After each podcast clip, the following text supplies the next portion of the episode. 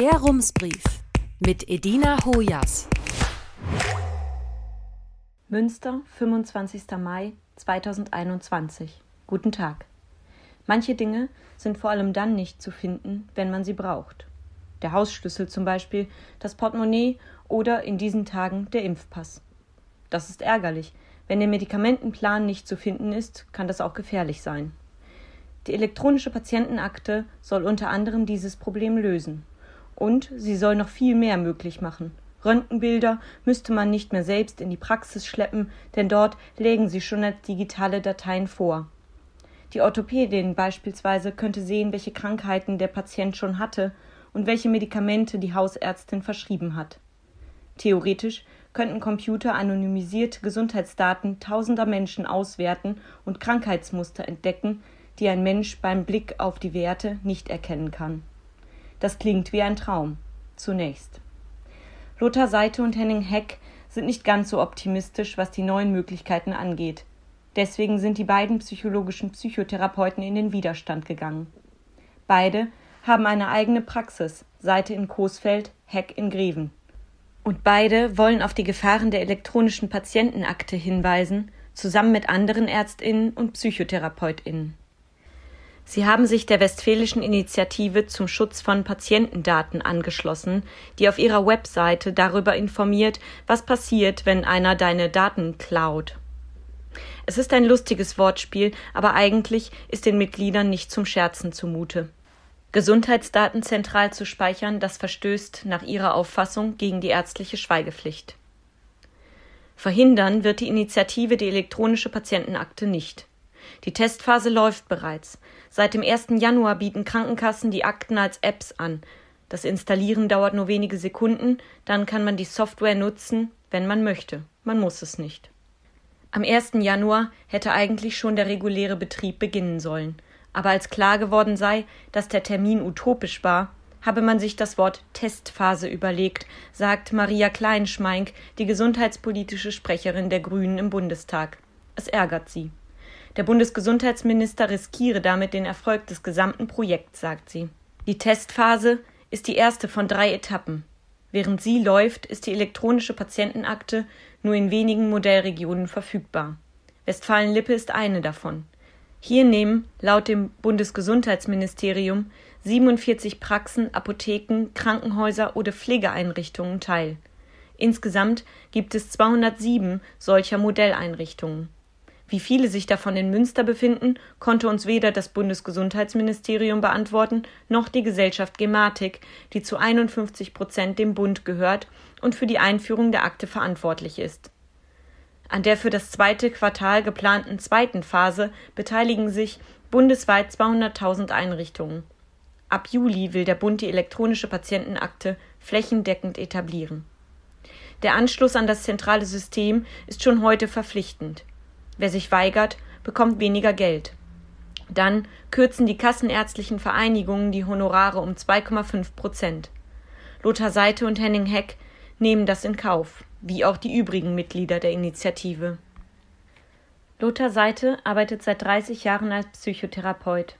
Er hat schon vieles miterlebt. Anfangs die Karteikarten, später die Einführung der elektronischen Gesundheitskarte. Doch diesmal sagt er, wir wollten das einfach nicht mehr verantworten. Henning Heck fing an, sich kritisch mit der elektronischen Gesundheitsakte zu befassen, nachdem er die Biografie des Whistleblowers Edward Snowden gelesen hatte.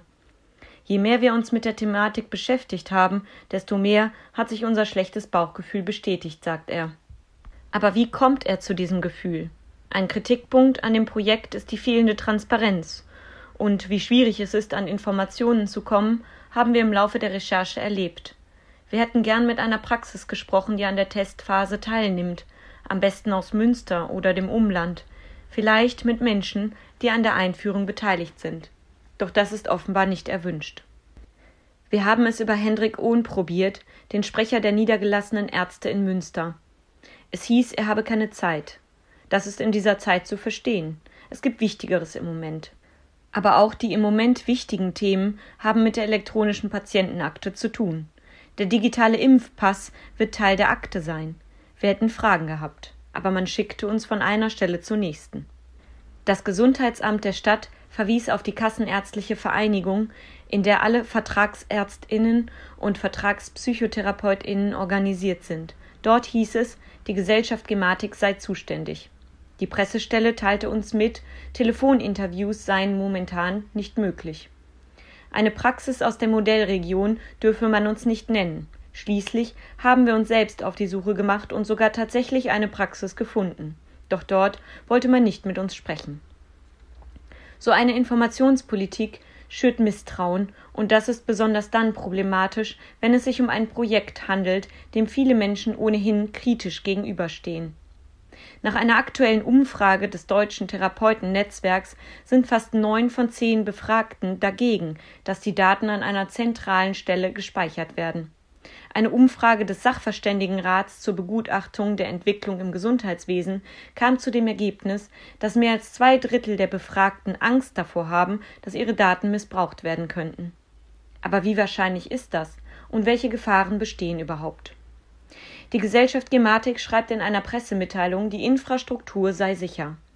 Doch auch wenn das System sicher ist, bleibt immer noch die Schwachstelle Mensch. Und wenn Gesundheitsdaten öffentlich werden, kann der Schaden gewaltig sein. Wer in den Besitz von Gesundheitsdaten kommt, kann andere Menschen erpressen. Eine Masche ist, die gestohlenen Daten zu verschlüsseln und für die Entschlüsselung von den Opfern sehr viel Geld zu verlangen. Eine andere ist, mit der Veröffentlichung von sensiblen Daten zu drohen und so Geld zu erpressen. Dabei kann es sich beispielsweise um Befunde aus der Psychotherapie oder um Krankheiten handeln. So sind in Singapur beispielsweise die Namen, Adressen und Telefonnummern von 14.200 HIV-PatientInnen veröffentlicht worden. Das ist kein Einzelfall. In Finnland sind vertrauliche Notizen aus Psychotherapiesitzungen tausender Menschen in falsche Hände geraten und zur Erpressung genutzt worden. Die Frankfurter Allgemeine Zeitung berichtete im vergangenen November von 43 erfolgreichen Angriffen auf GesundheitsdienstleisterInnen allein in diesem Jahr. Darunter war die Uniklinik Düsseldorf. Auch in Frankreich haben Kriminelle sensible Daten aus Krankenhäusern gestohlen. Während Vorreiter Dänemark bei der Digitalisierung des Gesundheitswesens auf eine breite Akzeptanz der Bevölkerung bauen kann, ist in Deutschland die Sorge um den Datenschutz groß. Zudem ist die Gesetzeslage hier nicht ganz eindeutig. Europaweit gilt die Datenschutzgrundverordnung, in Deutschland das Patientendatenschutzgesetz. Teilweise scheinen sich die Vorschriften zu widersprechen. Die widersprüchlichen Regeln wären eigentlich kein Problem, denn es gilt, EU-Recht steht über nationalem Recht. Doch zuletzt änderte der Bundestag das deutsche Gesetz so, dass es nach Auffassung des Bundesdatenschutzbeauftragten Ulrich Kelber nicht mehr im Einklang mit dem europäischen Recht steht. Kelber kritisiert, dass es die von der europäischen Verordnung bei der Einführung der elektronischen Patientenakte geforderte volle Hoheit über die Daten vorerst nicht geben werde. Und auch die Verantwortlichkeiten sind ungeklärt, da das deutsche Recht die Gematik von der datenschutzrechtlichen Verantwortung befreit. Gäbe es also Datenpannen, wären sie nicht zuständig. Aber wer dann? Im vergangenen August kündigte Kelbers Behörde an, gegen die gesetzlichen Krankenkassen vorzugehen, falls sie das neue Gesetz in der beschlossenen Form umsetzen. Inzwischen hat auch der Bundesrat zugestimmt. Die neue Regelung ist beschlossen. Im November warnte Ulrich Kelber die Krankenkassen noch, die elektronische Patientenakte in ihrer jetzigen Form anzubieten. Ein Rechtsgutachten bestätigte zuletzt, was Kelber bezweifelte. Die elektronische Patientenakte ist EU-rechtskonform. Es wirkt vieles wie ein großes Durcheinander. Ein Lichtblick für Lothar Seite und Henning Heck war bisher, dass Menschen es sich aussuchen können, ob sie die elektronische Patientenakte nutzen möchten oder nicht. Im letzteren Fall könnte es passieren, dass das Projekt scheitert, weil sich nicht genügend Menschen beteiligen. Doch das möchte das Bundesgesundheitsministerium nun anscheinend verhindern. In einem Gutachten des Sachverständigenrats zur Begutachtung der Entwicklung im Gesundheitswesen heißt es, die alte Maxime der unbedingten Datensparsamkeit und strengen Zweckanbindung sei von der Realität überholt worden. In anderen Worten, die Vorteile seien größer als die Nachteile. Der Vorsitzende des Sachverständigenrats, Ferdinand Gerlach, kommt in dem Gutachten mit einem einprägsamen Satz zu Wort. Er lautet Daten teilen heißt besser heilen. Dafür soll die Freiwilligkeit wegfallen und durch das sogenannte Opt-out-Verfahren ersetzt werden. Widersprechen die Eltern nicht, bekommt das Kind die elektronische Patientenakte gleich zur Geburt. Das kann man nun auf unterschiedliche Weise bewerten. Es wird den Menschen so die Möglichkeit gegeben, sich gegen die Akte entscheiden zu können. Aber es zwingt sie zugleich dazu, sich mit dem Thema auseinanderzusetzen. Kann man den Menschen das zumuten? Henning Heck und Lothar Seite hielten es für besser, wenn die Teilnahme freiwillig bliebe. Es ist nicht so, dass sie sich das Faxgerät zurückwünschen würden aber sie hätten gern eine Grundeinstellung mit mehr Sicherheit und etwas mehr Selbstbestimmung. Es fängt schon an bei kleinen Details. Im Moment ist es zum Beispiel nicht möglich, einzelne Dokumente nur bestimmten Personen freizugeben. Es gilt das Prinzip alles oder nichts oder wie Heck sagt, hopp oder top. Wer der Zahnärztin den Zugriff auf die Akte gewährt, gibt ihr auch die Möglichkeit, die Befunde des Psychiaters einzusehen. Ab dem nächsten Jahr soll sich das ändern. Dann soll es möglich sein, auch nur einzelne Dokumente freizugeben. Es ist ein Detail, doch viele Kassenpatientinnen sind offenbar nicht mal mit den Grundlagen vertraut. In einer Befragung des Hamburger Marktforschungsinstituts Consumer Fieldwork und der Münchner Gesellschaft Social Wave gaben nur knapp zehn Prozent an, zu wissen, wie die elektronische Patientenakte überhaupt funktioniert. Das bedeutet möglicherweise, Sie kennen weder Vor- noch Nachteile, und Sie wissen schon gar nicht, was von den Vorteilen oder den vermeintlichen Vorteilen zu halten ist. Eines der Hauptargumente für die elektronische Patientenakte ist, Daten über Diagnosen, Allergien oder Notfallmedikamente zu speichern, kann Leben retten. Laut einer Metastudie kann eine digitalisierte Gesundheitsversorgung außerdem die Behandlungsqualität steigern, Medikationsfehler verringern und die Dokumentationszeit verkürzen. Ein anderes Argument ist, die Patientenakte kann helfen, Doppeluntersuchungen zu vermeiden.